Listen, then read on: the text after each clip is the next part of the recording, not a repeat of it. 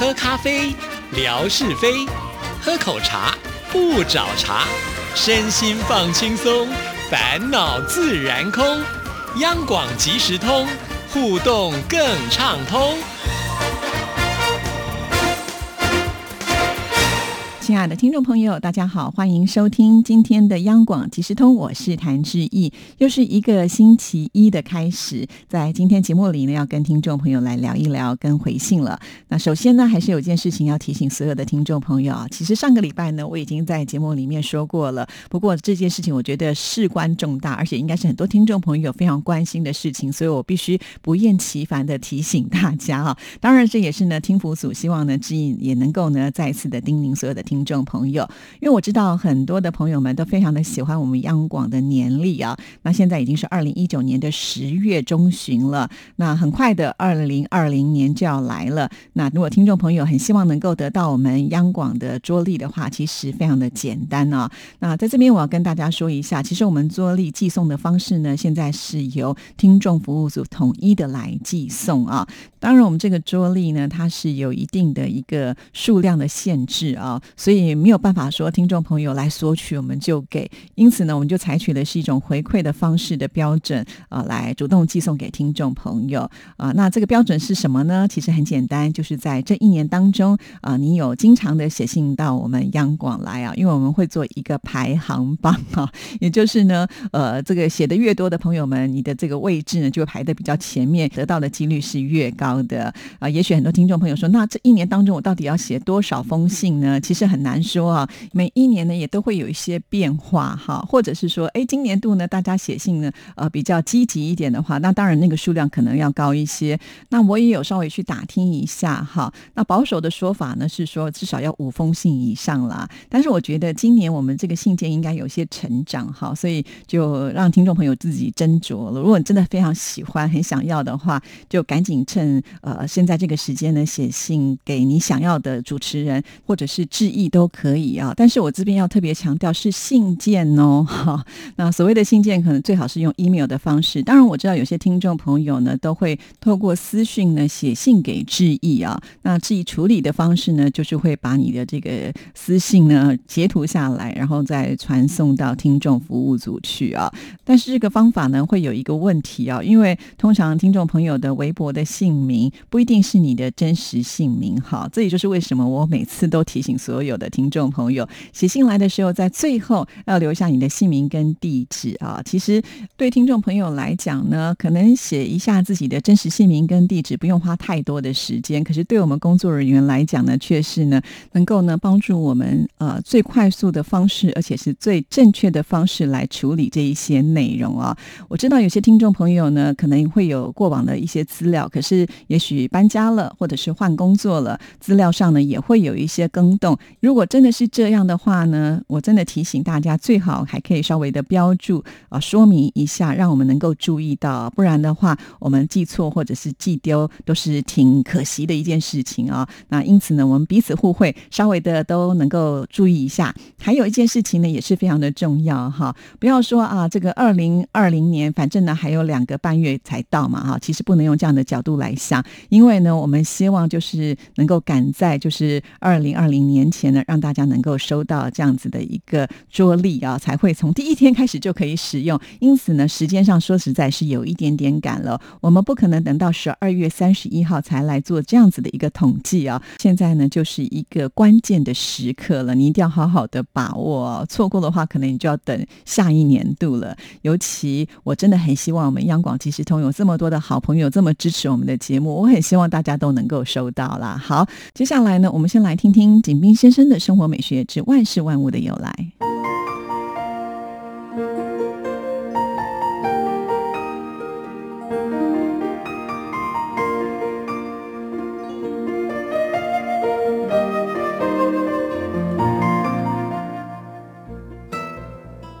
亲爱的朋友，你们好！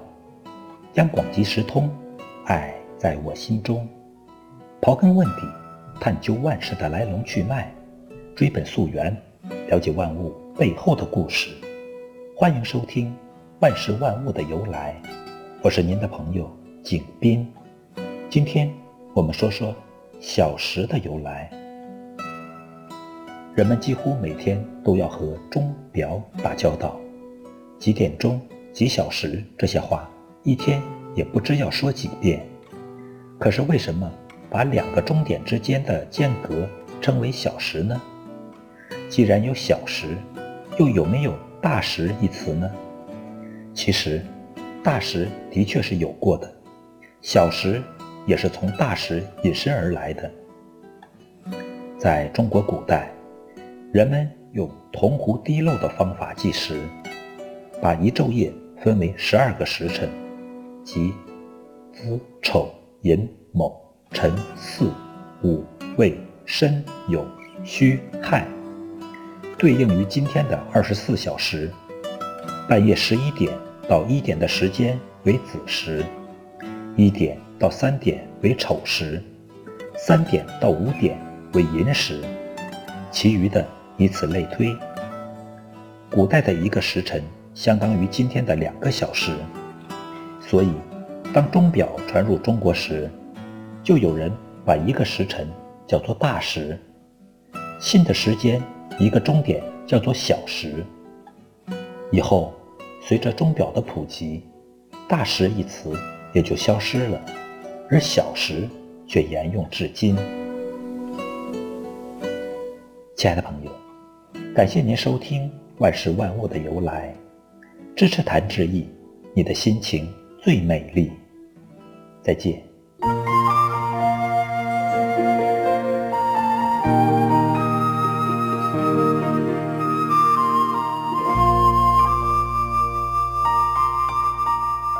谢谢景斌先生。那接下来呢，就要来看我们听众朋友写来的信件了。先来看的就是贾颖所写来的哦。啊，贾颖呢这次去了四川一趟之后呢，原来他有很多的想法哈。其实我都忘了哦，因为常常鼓励所有的听众朋友，如果有出去玩的时候呢，可以写信到节目当中来。可是这些人就在我身边，我都忘了叮咛跟提醒啊。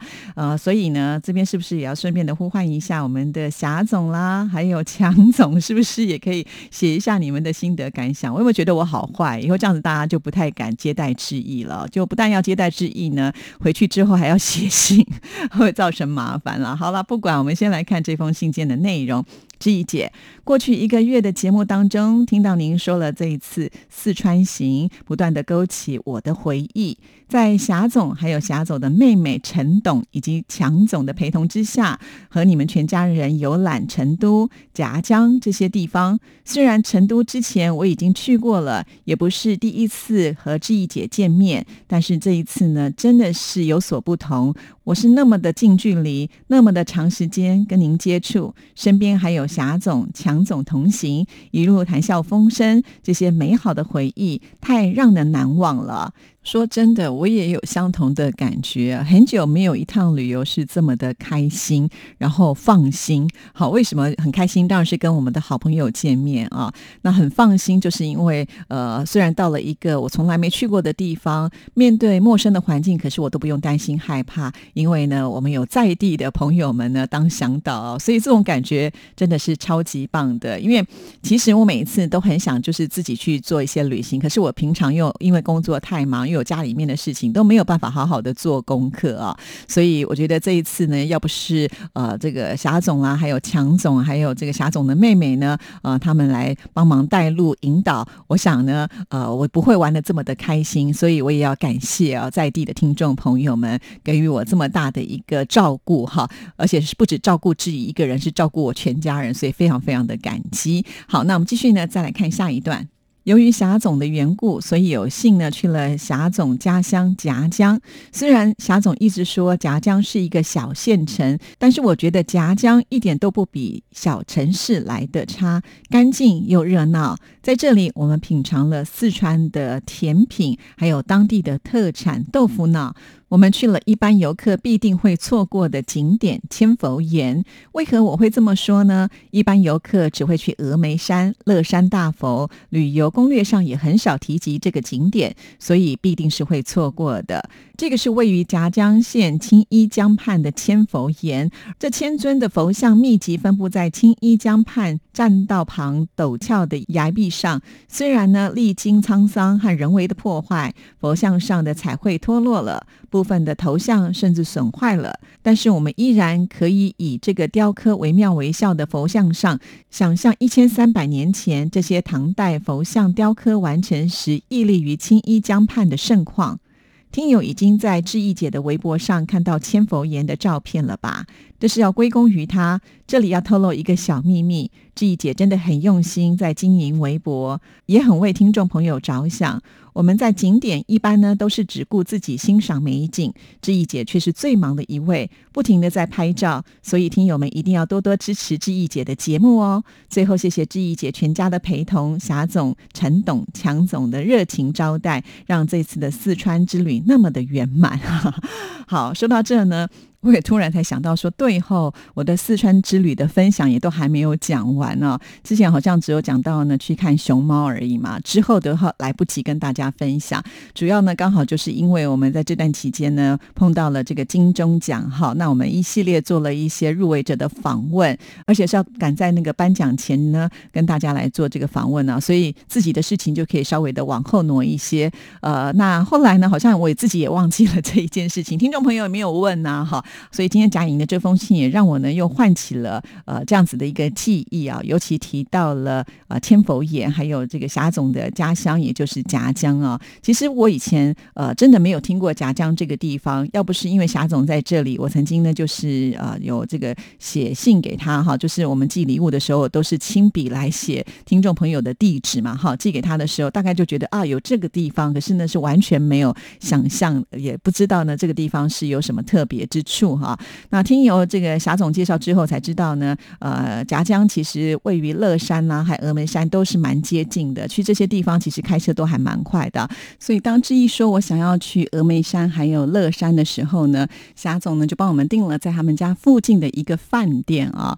这个饭店我觉得很棒，很有特色，而且很大啊。因为我想呢，这个峡江这个地方呢，就是让人家觉得有一种很悠闲、很宽敞的舒适的感觉，而且呢，这。个饭店呃，要到我们的房间的时候，会经过一个长廊啊。这个长廊的左右边呢，都有一些展示，展示什么呢？就是展示纸张。就从蔡伦呢，呃，造纸开始呢，就有一系列的一些类似像博物馆的这样子的一个介绍哈。不止如此哦，还有年画，据说在这里也是非常的有名啊。只不过呢，因为我们的时间都排得好满哦，就没有办法好好的去欣赏。因为在饭店里面呢，其实呢就有这些的展览啊。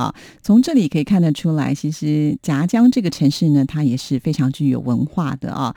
那当然了，贾颖提到了千佛岩，那我今天也顺道的来提一下哈。其实确实以前我也没有想到说可以来千佛岩呃观光，而且呢，我也呃上网去看过，提到千佛岩的有，可是真的比较少哈。大家的重点都还是放在比较大的景区，像是峨眉山啦，或者是乐山等等啊，比较少人会提到这里呃。霞总呢一开始就有提到说啊，有这个地方我们可以去，可是呢又一直呢没有办法说很顺利的就去，为什么啊？主要的原因就是我们在去这个地方之前呢，好像有下过雨，刚好呢它是在青衣江畔嘛，哈。那前一段时间呢，这个青衣江的水位就上涨了哈，好像呢也有冲坏，就是旁边栈道的一些凉亭之类的。于是呢，这个景区到底有没有开放，我们也不太清楚啊。但是有一天呢，我们就想说，既然都来了嘛，而且是这么的难得，所以我们就决定呢，还是杀去看看到底有没有开哈。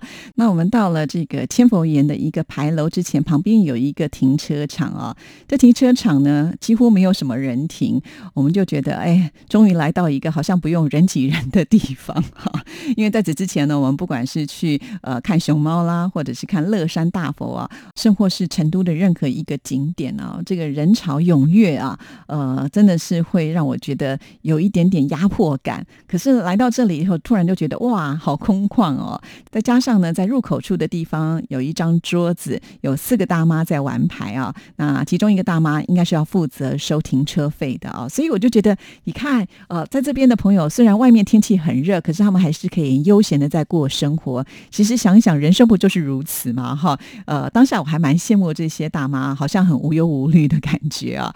当我们走到这个正式的景区。的时候，就发现，哎，其实呢，就是因为之前确实有受到了水灾的影响，哈，它不算是正式的开放，所以呢，连门票都没有收。不过也没有就是阻止大家可以进去，哈，也就是说，我们一天赚到了，不用买门票就可以进去千佛岩来观赏。但是呢，门票也卖的非常非常的便宜啊，比起其他这个有名的景点来讲，真的是几分之几啊？详细的这个数字我也忘记了，但是真的很便宜。然后呢，我们就呃往上走，它就是沿着崖壁上呢，就会看到一些雕刻。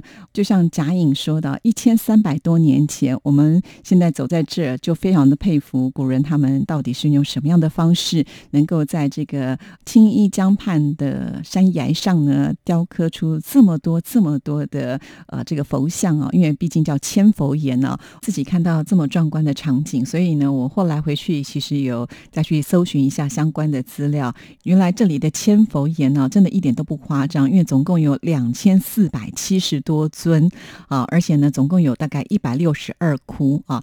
其实当我来到这里的时候，我会联想到另外一个地方，那就是山西的云冈石窟啊。之前没有去过这个地方，以前都是看电视上的介绍。